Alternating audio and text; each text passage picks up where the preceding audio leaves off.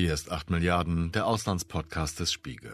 Und wenig überraschend geht es auch in dieser Folge um die Lage im Nahen Osten. Seit der alte Konflikt zwischen Israelis und Palästinensern erneut und so furchtbar eskaliert ist, steht die schreckliche Möglichkeit im Raum, dass sich dieser Krieg auf die ganze Region und viele andere Länder ausweiten könnte. Denn der Hass auf den anderen und die Rechtfertigung des eigenen Handelns, die beide Seiten schon so lange begleiten, haben längst auch Menschen in anderen Ländern ergriffen. Nicht nur in der unmittelbaren Nachbarschaft Israels und Palästinas, sondern auch in Europa. Die Frage ist dabei, inwiefern Mächte im Hintergrund diesen Konflikt nutzen oder gar schüren, um eigene Interessen zu verfolgen.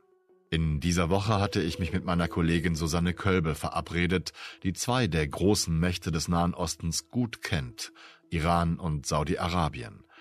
Und insbesondere Iran wird immer wieder als Unterstützer verschiedener Terrorgruppen genannt, manchmal als Drahtzieher hinter der Hamas-Attacke bezeichnet. Manche vermuten gar, dass Iran selbst den Überfall der Hamas auf Israel geplant, befohlen und koordiniert hat. Mit dieser Frage haben wir angefangen, aber manchmal entwickeln solche Gespräche eine eigene Dynamik. Und so hat uns unser Talk von Iran über die Situation der Palästinenser im Gazastreifen nach Deutschland geführt. Zur Haltung unseres Landes gegenüber den Konfliktparteien, zu den Fehlern der Vergangenheit und den erschreckenden Krawallen in der Gegenwart in Berlin. Meine erste Frage jedoch galt dem iranischen Außenminister, der in den vergangenen Tagen gleich vier arabische Länder des Nahen Ostens besuchte. Irak, Libanon, Syrien und Katar. Auf einer Pressekonferenz im Libanon sagte er unter anderem diesen Satz. Wenn die organisierten Kriegsverbrechen von Israels Fake-Regime nicht sofort beendet werden, dann ist alles möglich. Hossein Amir Abdullahian ist ein sehr wichtiger Mann in diesem Zusammenhang.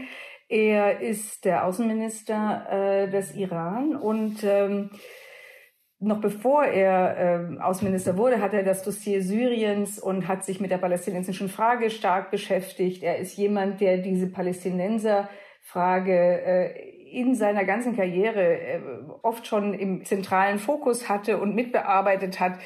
Ähm, er ist ein sehr kluger, sehr pragmatischer Mann. Er ist jemand, der äh, viel äh, also guten Kontakt hat mit all diesen Personen, sie sehr gut kennt, eben schon sehr lange, zum Beispiel auch Hassan Nasrallah, das ist der Chef der Hisbollah im, im Libanon.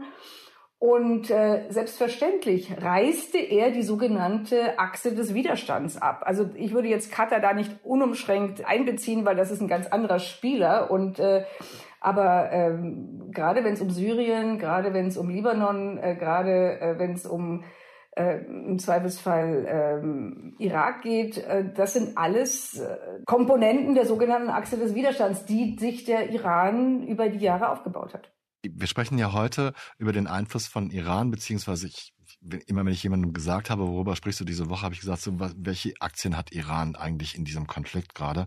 Welche Vorhaben stehen dahinter? Und korrigiere mich, ich bin es irgendwie ein bisschen gewohnt, dass da auch immer mit, mit sehr scharfen Worten gedroht und mit Vergeltung und so weiter gedroht wird. Und jetzt hat äh, eben dieser Außenminister gesagt, er hat Israel vor Vergeltungsschlägen gewarnt, sollte man den Gazastreifen besetzen.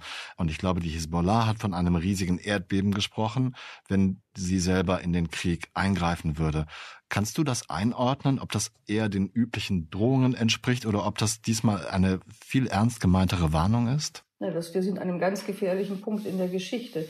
Ähm, also sowohl Hamas, sowohl die, die, die Organisation Hamas wie auch die Organisation Hisbollah sind ähm, hängen am Tropf der, des Iran und werden sowohl finanziell als auch was die technische Ausrüstung, die Waffenausrüstung, das, das Training angeht, äh, vielleicht in unterschiedlicher Intensität, Hisbollah mehr, Hamas weniger, aber Hamas schon seit 1993 ähm, aufgerüstet und unterstützt. Das heißt also, diese Widerstandsgruppen, die Kampfgruppen sind, und zwar in immenser äh, Größe. Also zum Beispiel Hezbollah hat allein 50.000 äh, aktive Kämpfer, 25.000, die immer bereitstehen, 25.000, die jederzeit eingezogen werden können.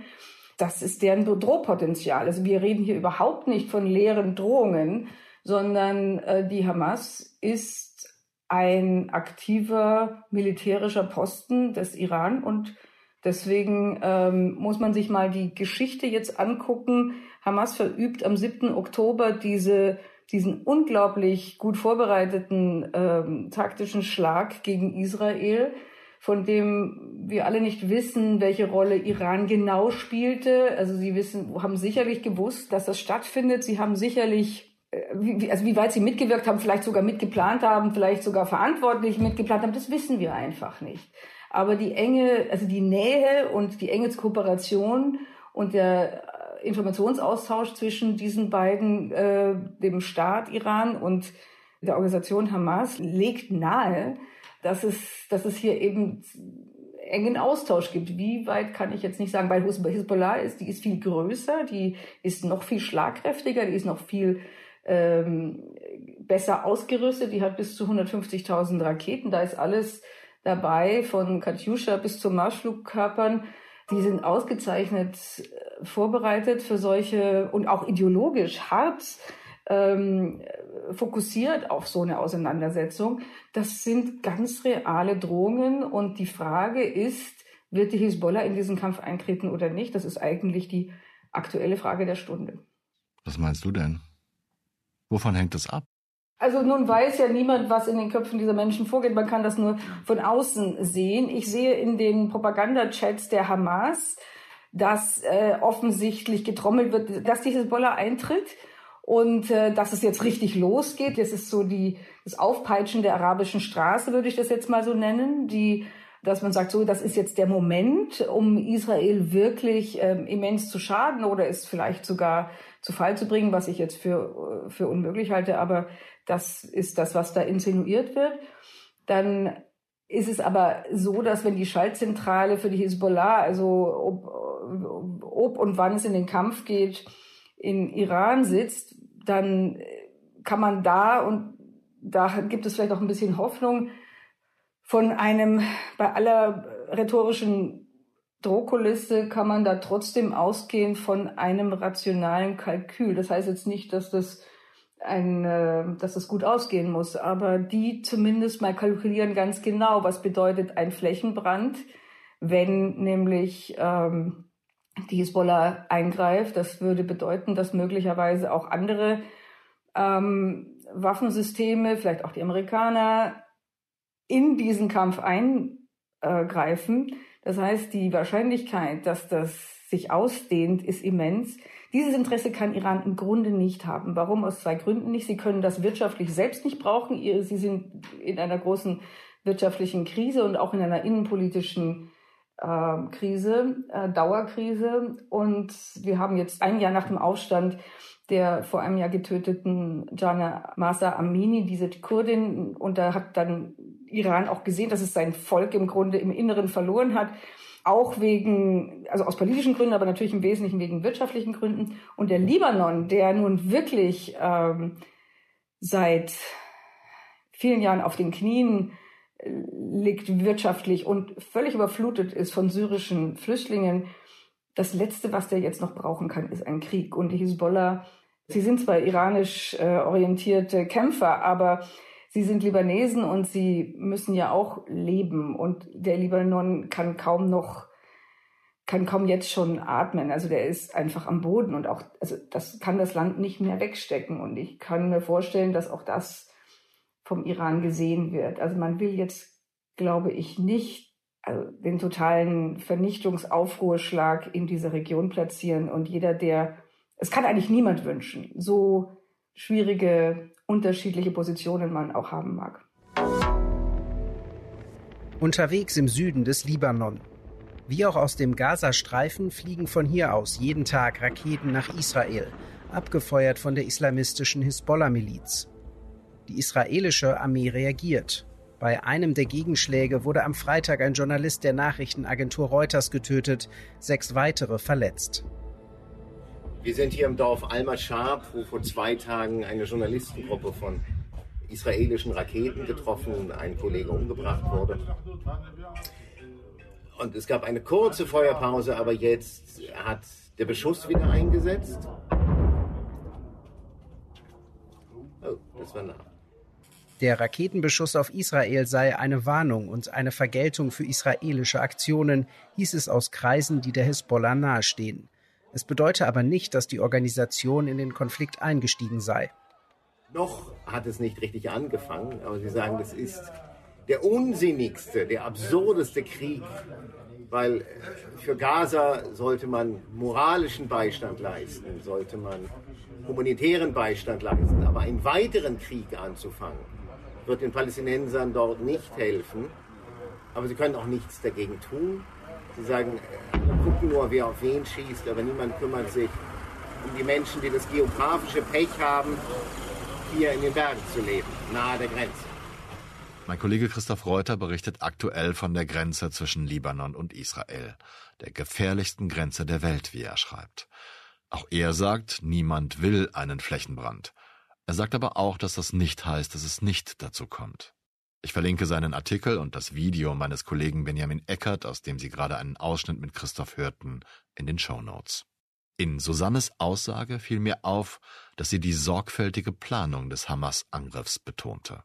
Dieser Angriff am 7. Oktober hat hier eine große symbolische Bedeutung. Vor 50 Jahren, also an diesem Datum vor 50 Jahren, hatten die ägyptische und die syrische Armee Israel angegriffen und haben, also im Yom Kippur-Krieg und haben ähm, versucht, dieses junge Land eben niederzuringen oder zu erobern. Es ist ihnen nicht geglückt, äh, aber trotzdem war es eine wahnsinnige ähm, Erschütterung für Israel und Israel wurde kalt erwischt und, ähm, und ich glaube, diesen Effekt, den wollten sie auch erzeugen. Sie wollten zeigen, dass eine solche komplexe, gut vorbereitete Operation an genau diesem Datum, an dem, ich glaube, 1500 Hamas-Kämpfer sollen daran beteiligt gewesen sein, also tausende Leute, die eingeweiht waren. Und das sind sehr komplizierte taktische Planungen, die auch geübt werden, also wo, wo auch geübt werden muss. Ähm, also die haben bestimmt ein Jahr daran gearbeitet, diese Operation vorzubereiten das ist alles andere als spontan. Und es ist eigentlich etwas, was man normalerweise nur in so Generalstabsoffizierslehrgängen lernt, was schon nahelegt auch, ne, dass da diese Strukturen mit einfließen ne, von, von, von, von Armeen, die im Grunde professionelle, ja, professionelle militärische Armeen sind. Ja. Du hast ja gerade schon angesprochen, dass Iran es eigentlich gerade nicht gut gebrauchen kann, sich in einem größeren Krieg zu engagieren, weil, weil das Land innenpolitische Probleme hat. Ich finde auch, dass die iranische Haltung, also ich habe sicherlich nicht so intensiv recherchiert zu diesem Thema wie du, aber dass man sehr wenig hört, sehr wenig Aussagen. Es gibt schon Aussagen, auch direkt nach dem äh, nach der Attacke hat sich Khamenei gemeldet, aber ich empfinde es trotzdem als eher vorsichtig, wo wir vorhin über über die die großwortigen Anschuldigungen gesprochen haben. Wie geht dir das? Iran ist unglaublich klug in seinem Auftritt. Und also wenn man jetzt mal einfach nur absieht von dem unglaublichen Zerstörungspotenzial und dem unglaublichen, ja auch Unheilpotenzial, das dieses Land inzwischen entwickelt hat, äh, indem es eben solche äh, militanten, ideologischen Gewaltgruppen unterstützt oder auch gebildet hat, wie die Hisbollah ist ja eine Erfindung des Iran ist es doch immer wieder erstaunlich, wie sie ihre Situation spielen und am Ende über Bande spielen.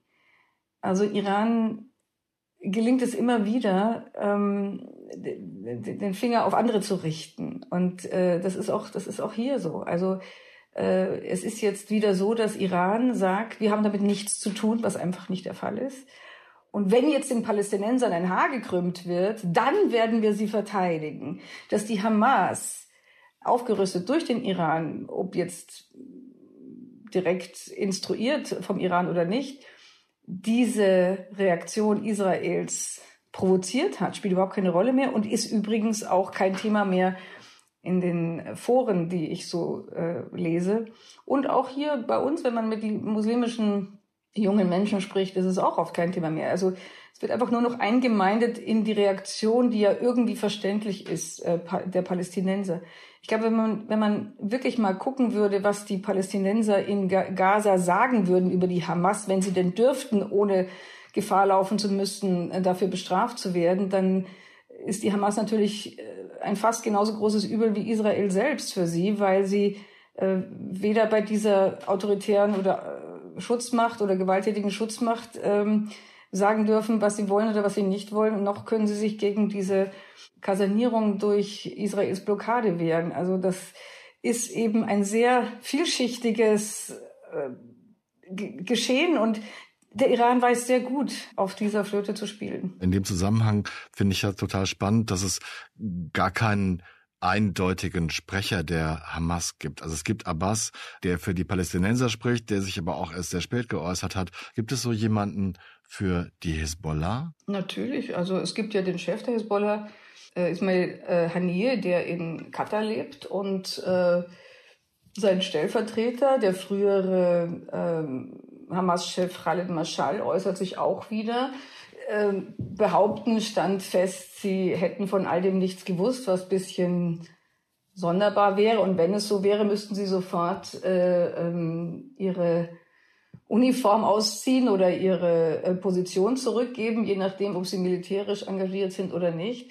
Selbstverständlich äh, gibt es Sprecher. Also es gibt sogar die, also dort, wo, wo, wo Sympathien für die Hisbollah, äh, für die, für die Hamas sind, gibt es ja sogar, gibt es ja sogar offizielle Botschaften, die ähm, Hamas hat in Iran eine offizielle Botschaft. Und es gibt äh, nebenbei, also ich meine, so, es ist auch ein bisschen schwierig, weil die haben ja 2006 tatsächlich eine Wahl gewonnen und äh, zwar nur knapp im Gazastreifen. Ähm, seither gab es keine Wahlen mehr und insofern haben sie eben auch ganz viele Funktionen. Sie haben ein politisches Gesicht, sie haben ein äh, soziales Gesicht, weil sie auch Dinge anbieten, das ist zumindest bei der Hisbollah noch viel stärker ausgeprägt, weil sie eben auch Wohlfahrtsorganisationen äh, sind, weil sie eben auch soziale Dienste anbieten, weil sie so eine Brüderlichkeit verkörpern. Ich finde es ganz spannend, dass du das gerade so sagst, denn ja, die letzten Wahlen, es waren die letzten Wahlen, richtig, die 2006 überhaupt in den palästinensischen Gebieten stattgefunden haben. Seitdem gibt es keine keine Wahlen mehr oder gab es keine Wahlen mehr. Und gerade was du erzählt hast, klingt für mich so, als wenn diese ganzen Organisationsstrukturen die legitimierte Regierungsstruktur, wie wir sie aus unseren Landen kennen, ersetzt. Das ist ja, also zumindest mal dominiert. Das ist ja auch so. Also beispielsweise Katar hat ja sehr viel Geld in den Gazastreifen äh, gegeben in den letzten Jahren. Und auch übrigens die deutsche Bundesregierung hat ja, ich glaube, insgesamt so 320 Millionen, wenn man alles zusammenzieht, äh, an, an, an Hilfen im Jahr, äh, an, an Unterstützung für das palästinensische Volk, dem es ja wirklich schlecht geht, ähm, gegeben für Projekte und ähm, Bau von Infrastruktur und allem Möglichen.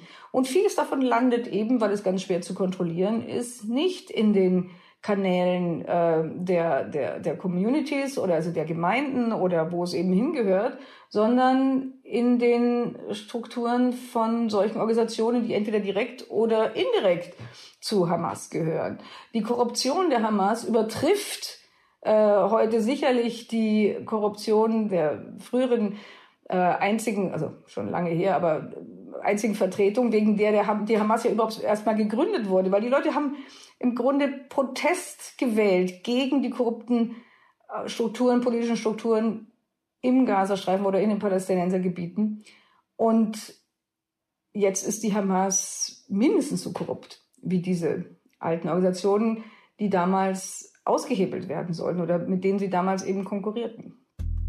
Den Angriff auf Israel vom Gazastreifen aus führte die Hamas mit unvorstellbarer Grausamkeit durch.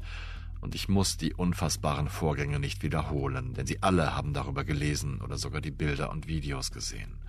Es war eine heimtückische Attacke gegen Zivilisten, gegen das Gegnervolk selbst, nicht gegen die gegnerischen Streitkräfte. Israels Reaktion erfolgte prompt und ebenso tödlich. Nicht nur durch das andauernde Bombardement, auch durch gezielte Unterbrechung der Wasserversorgung, der Stromzufuhr und der Treibstofflieferungen, die für Notstromaggregate und Wasseraufbereitungsanlagen notwendig sind.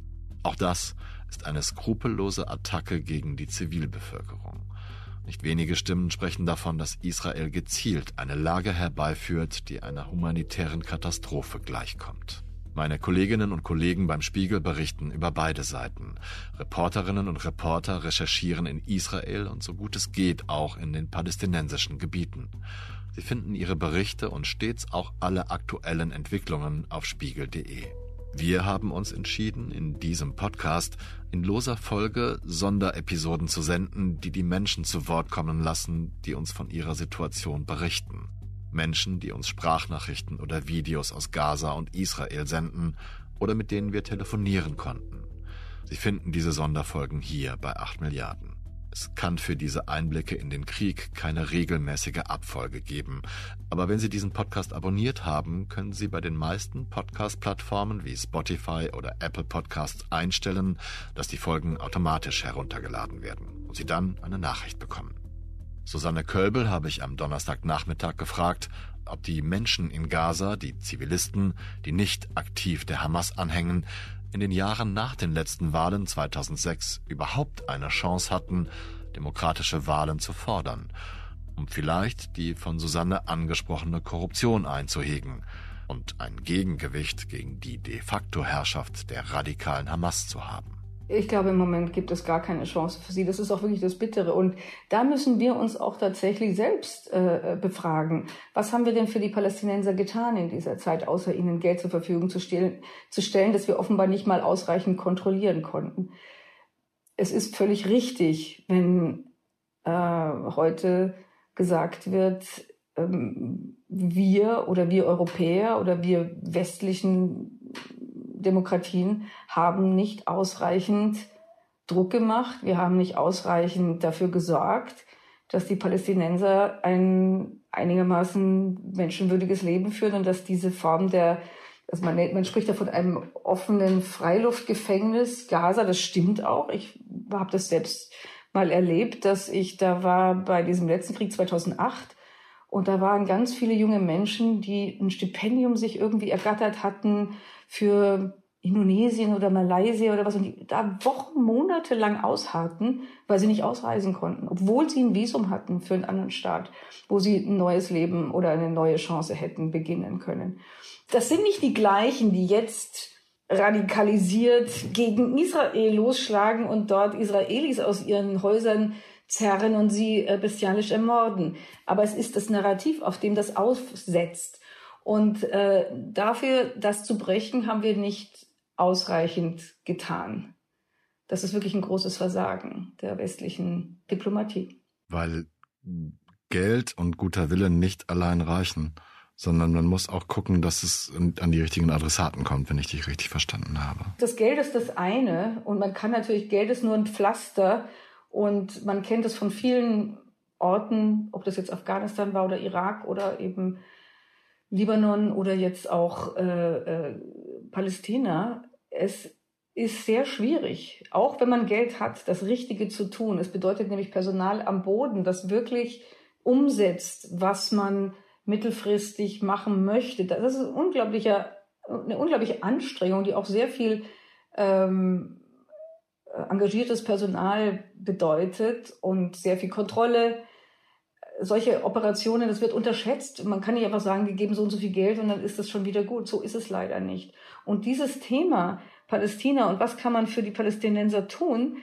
ist ja nicht allein von uns abhängig. Da sind ja viel, viel stärkere Spieler. Und Israel ist nun wirklich auch vor allen Dingen in den letzten Jahren kein einfacher Partner gewesen. Also wir können uns äh, daran erinnern, dass äh, Benjamin Netanyahu, als er jetzt in dieser innenpolitischen Krise war, über die sogenannte Justizreform ähm, nicht mal mehr von, von äh, Präsident Biden empfangen wurde. Dann fuhr er nach Berlin und wurde selbstverständlich, weil die Deutschen gar nicht anders können, ähm, von, ähm, von Olaf Scholz empfangen, weil die Deutschen wenig Spielraum haben, Israel frontal zu kritisieren für seine Taten. Also Staatsräson ist, das Existenzrecht Israels zu verteidigen und das ist auch absolut richtig. Das heißt aber überhaupt nicht, ich habe vor ein paar Tagen mit einem Menschenrechtler gesprochen, der sagte das auch, man kann auch einen Freund kritisieren. Das ist übrigens nicht einfach. Den Freund Israel zu kritisieren ist nicht einfach. Aber eigentlich bei dieser Regierung muss es natürlich sein. Also was, was da hinter den geschlossenen Türen gesprochen wird, das wissen wir selbstverständlich nicht. Ich bin mir ganz sicher, dass Olaf Scholz und auch äh, Annalena äh, Baerbock hinter den verschlossenen Türen was anderes sagen, wenn es um ihre Vorstellung geht, wie dieser Konflikt zu lösen ist, als was sie in ihren Sprechzetteln ähm, verlautbaren. Aber es ist sehr schwierig, äh, Israel für eine, für eine misslungene Palästina-Politik zu kritisieren. Das ist, also das ist oft nicht so konstruktiv, wie man sich das wünscht. Olaf Scholz war der zweite Staatschef, der Israel nach der Terrorattacke der Hamas besuchte. Mein Kollege Christoph Hickmann aus dem Spiegel Hauptstadtbüro hat den Bundeskanzler dorthin als Teil der mitreisenden Pressevertreter begleitet. In seinem Artikel erzählt er, wie sehr der israelische Premier seinen Amtskollegen als Vertreter Deutschlands in die Verantwortung nimmt, als Kanzler des Landes, das den Holocaust verursacht hat. Er berichtet darüber, wie schmal der Grat ist, auf dem Scholz bei diesem Besuch wandert wie schwer es ist, Worte zu finden, die diese Verantwortung bekräftigen und gleichzeitig das rücksichtslose Vorgehen Israels gegen die palästinensische Zivilbevölkerung ansprechen und kritisieren. Und nicht nur in Israel, in dem Staat, der letztlich auch entstand, weil zuvor Deutsche im Zweiten Weltkrieg Millionen Juden ermordeten, besteht eine Verantwortung, die richtige Reaktion zu finden. Der Konflikt wird längst auch hier zu Hause verhandelt. Furchtbarerweise nicht nur mit Worten. Ich lebe hier in Berlin in der Nähe von einer Tora-Schule. Die ist jetzt doppelt bewacht mit Polizisten und sie muss fürchten, angegriffen zu werden. Und ich glaube, sie wurde sogar schon angegriffen. Dass das passiert, ist erschütternd. Interessant ist, dass es gar keine Muslime waren, sondern wie sich herausstellte, deutsche Neonazis, deutsche Radikale. Das heißt also, dass durch so ein Ereignis plötzlich Kräfte auch bei uns aktiviert werden, die in welcher Richtung auch immer antisemitisch, anti-israelisch, radikal auf jeden Fall sind.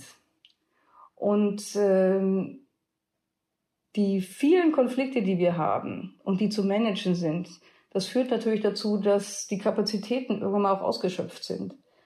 Und richtig zu reagieren ist, ist eine Herausforderung in diesen Zeiten. Das Richtige zu sagen, das Richtige zu tun, bei so unterschiedlichen politischen Lagen und Gefechtslagen. Ähm, das ist sehr schwierig. Es gibt viele, die momentan in diesen Propagandamaschinen versuchen, so einen Bogen zu spannen von Russland, Ukraine, Mittleren Osten und voraussehen, das ist jetzt das Ende der Vorherrschaft des Westens. Und da mischen sich ganz viele ähm, Interessen hinein, die sogar in sich widersprüchlich sein mögen, aber in diesem gemeinsamen Ziel verbunden sind. Und das ist eine Herkulesaufgabe für den Verfassungsschutz, würde ich sagen. Und wir sollten da sehr aufmerksam sein, was da in unserem eigenen Land passiert. Ich kenne Susanne schon lange. Ich weiß, wie gut sie die arabische Welt kennt. Und ich persönlich bewundere sie sehr für ihr Engagement, weil sie sich schon sehr lange um Geflüchtete aus den Ländern kümmert, die sie so oft bereist und so gut kennengelernt hat. Die Diskussionen, die wir jetzt haben mit jungen Menschen, vor allem die zu uns gekommen sind in den letzten Jahren aus muslimischen Ländern, empfinde ich als sehr schwierig. Wir müssen sie trotzdem führen und trotzdem suchen, weil sonst verstummen sie und sprechen nur noch untereinander oder in ihren TikTok oder algorithmischen ähm, Channels und Chats, die eben in Wahrheit immer nur dasselbe perpetuieren, nämlich im Grunde so eine Gedankenspirale, liberale Demokratien sind ähm, faschistisch, diktatorisch, ich weiß nicht, was sind alles Worte, die ich schon gehört habe in diesem Zusammenhang, wo man sich erstmal schütteln muss und fragt, wo sind wir eigentlich gerade gelandet? Wir haben euch aufgenommen, wir haben euch Chancen geboten, Sicherheit, äh, versuchen euch ein neues Leben zu ermöglichen.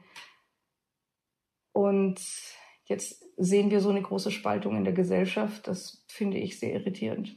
Es ist nicht nur Berlin und nicht nur Deutschland. Es ist auch Frankreich, Belgien, Spanien, Großbritannien.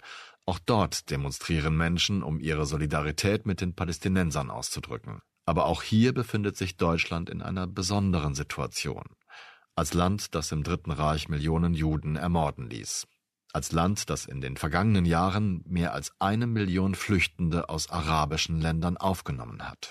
Schon gibt es Leute, die sagen, das ist die Quittung für diese Politik der offenen Arme, der Hilfsbereitschaft.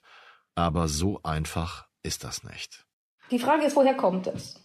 Ich finde, man muss wirklich sich fragen, wo, wie kommen wir zu unseren Überzeugungen und wie kommen Menschen, die ganz anderer Auffassung sind, zu ihren Überzeugungen. Dazu muss man sich die Geschichte derer ansehen, die sie erzogen haben. Äh, dieses Land hat in den dunkelsten Tagen seiner Geschichte sechs Millionen Juden umgebracht. Damit sind wir groß geworden. Das ist das Nie wieder Narrativ. Das heißt nicht, dass man äh, kritiklos gegenüber dem Land sein äh, muss, dass diese Menschen am Ende in ihrem Staat, dass da, der dann neu gegründet wurde, Israel aufgenommen hat. Aber es bedeutet eine moralische Verpflichtung, die äh, bedeutet, dass man, was, was den Schutz äh, dieser, dieses Volkes angeht, alles tut, was möglich ist. Was überhaupt nicht heißt, dass man andere Völker nicht schützt, äh, wenn diese leiden unter dieser, ähm, unter dieser Existenz.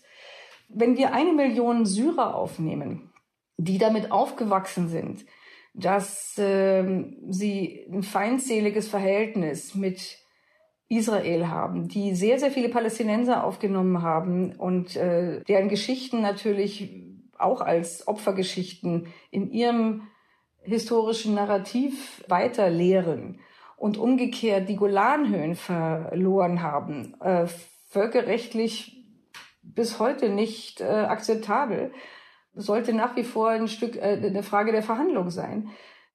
Wenn das nicht aufgelöst wird hier, sondern einfach nur mit im Paket der hierher ähm, Fliehenden kommt, dann ist es nicht so sehr verwunderlich, dass wenn es hier Konflikte gibt, dass es dann auch ähm, dass auch diese geschichtlichen Narrative aufeinander prallen und dann die Emotionen hochsteigen. Die Frage ist, wie gehen wir damit um? Ähm, ich fand es ganz gut, wie äh, der Präsident Steinmeier reagiert hat, der gesagt hat, dass es nicht akzeptabel ist, dass hier gegen den Staat Israel grundsätzlich gepöbelt wird und dass jeder, der hierher kommt, muss wissen, dass Deutschland diese Staatsräson aus gutem Grund pflegt. Und ähm, die Frage ist, was bedeutet das, wenn man das in die Schulen trägt, wenn man das in, auf die Straße trägt, wenn man das in die Shisha-Bars trägt, ja? Wen kann man erreichen? Es ist schon ganz schön spät und ich finde, ich lebe hier in Berlin. Die Stimmung ist extrem aufgewühlt und sehr angespannt.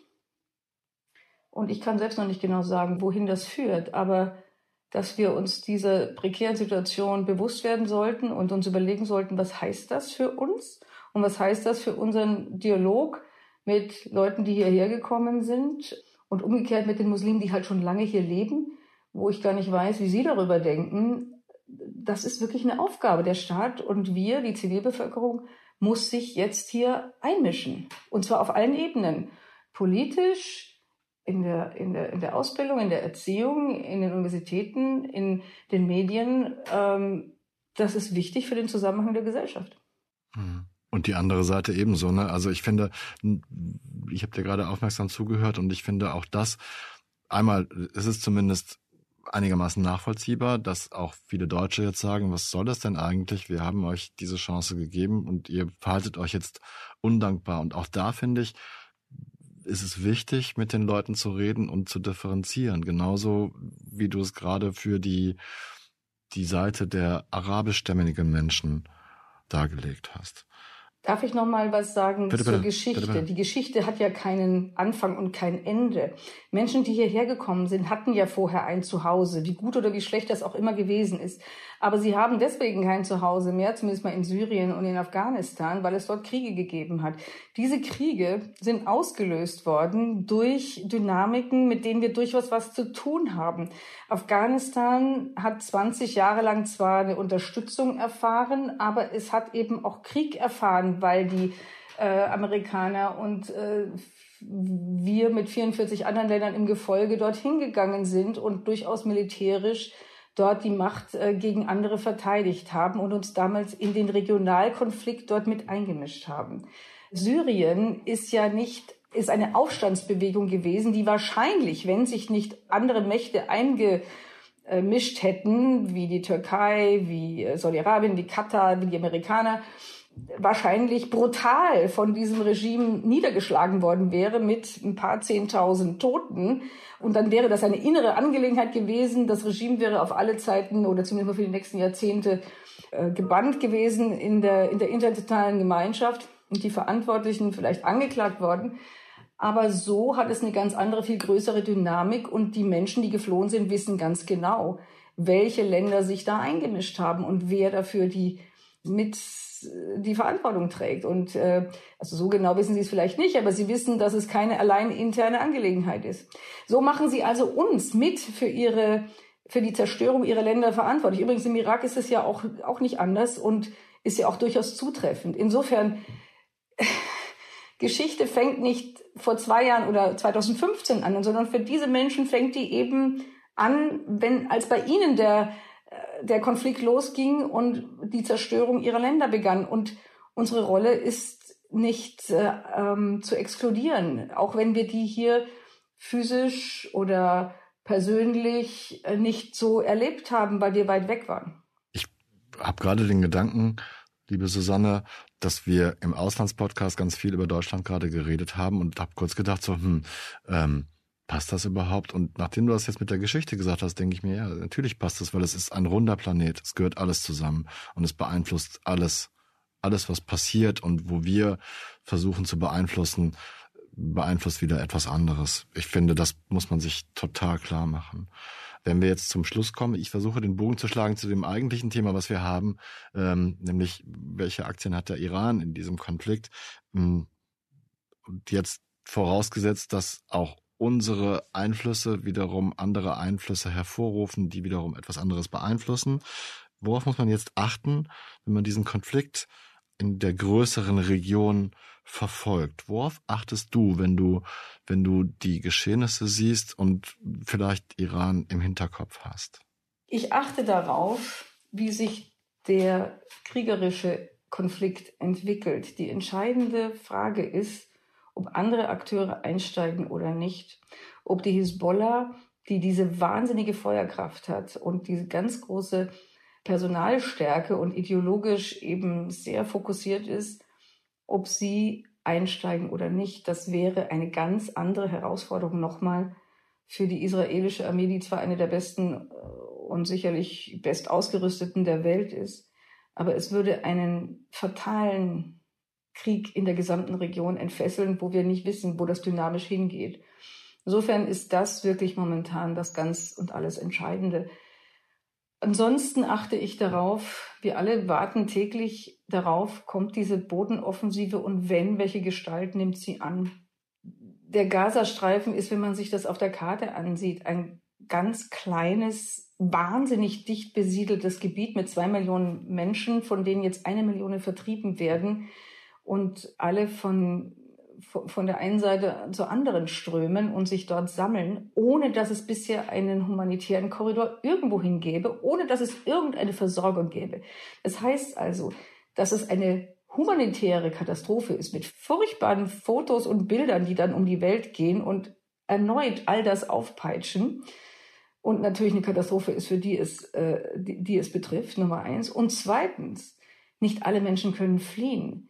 Viele Menschen sind alt oder äh, Verwandte bleiben bei ihnen, um sich um ihn, um sie zu kümmern. All das sind potenzielle Opfer. Für die Israelis ist diese Schlacht eine grauenhafte Perspektive, denn sie haben nur die Wahl zwischen schlechten Optionen. Selbst wenn sie das jetzt einigermaßen entvölkern, was auch schon sehr grenzwertig ist, man darf das völkerrechtlich zwar machen, wenn man aber dann für die Menschen auch sorgt und ihnen einen sicheren Hafen und Versorgung zur Verfügung stellt, wenn man dadurch ihr Leben schützt. Aber für die Hamas ist der Gazastreifen ein gut vorbereitetes Schlachtfeld mit Tunneln und, ähm, und Verstecken. Und für die Israelis ist das ein sehr schwieriges Terrain und wird ganz viele Opfer auf beiden Seiten fordern. Und sie werden äh, große Verluste haben und natürlich werden sie versuchen, die Hamas als Organisation, als Kampftruppe zu zerschlagen, aber sie können ja die Idee nicht zerschlagen. Und mit jedem Hamas-Kämpfer, den sie töten, kreieren sie einen neuen Märtyrer in dieser ideologischen Welt. Und äh, insofern ist das wirklich keine Lösung. Äh, die Israelis mit ihrer Geschichte, mit den jetzigen Ereignissen müssen das vielleicht machen. Ich denke mir, man sollte eigentlich lernen aus 9-11, wo es auch so einen undefinierten, endlosen Krieg gegen das Böse, gegen den Terror gab. Ich bin der Meinung, es sind so und so viel tausend Hamas-Kämpfer und alle anderen sind unschuldig.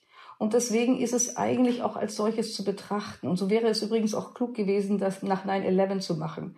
Da war Osama bin Laden und dann gab es ungefähr, weiß ich was, vielleicht tausend Kämpfer, die da im Osten äh, an der Grenze zu Pakistan in so einem Trainingscenter rumsprangen. Und die hätte man versuchen müssen zu fangen. Und die hätte, egal wie lange es dauert, das ist der Krieg gegen den Terror. Wer diese Grenze überschreitet, der ist der Feind.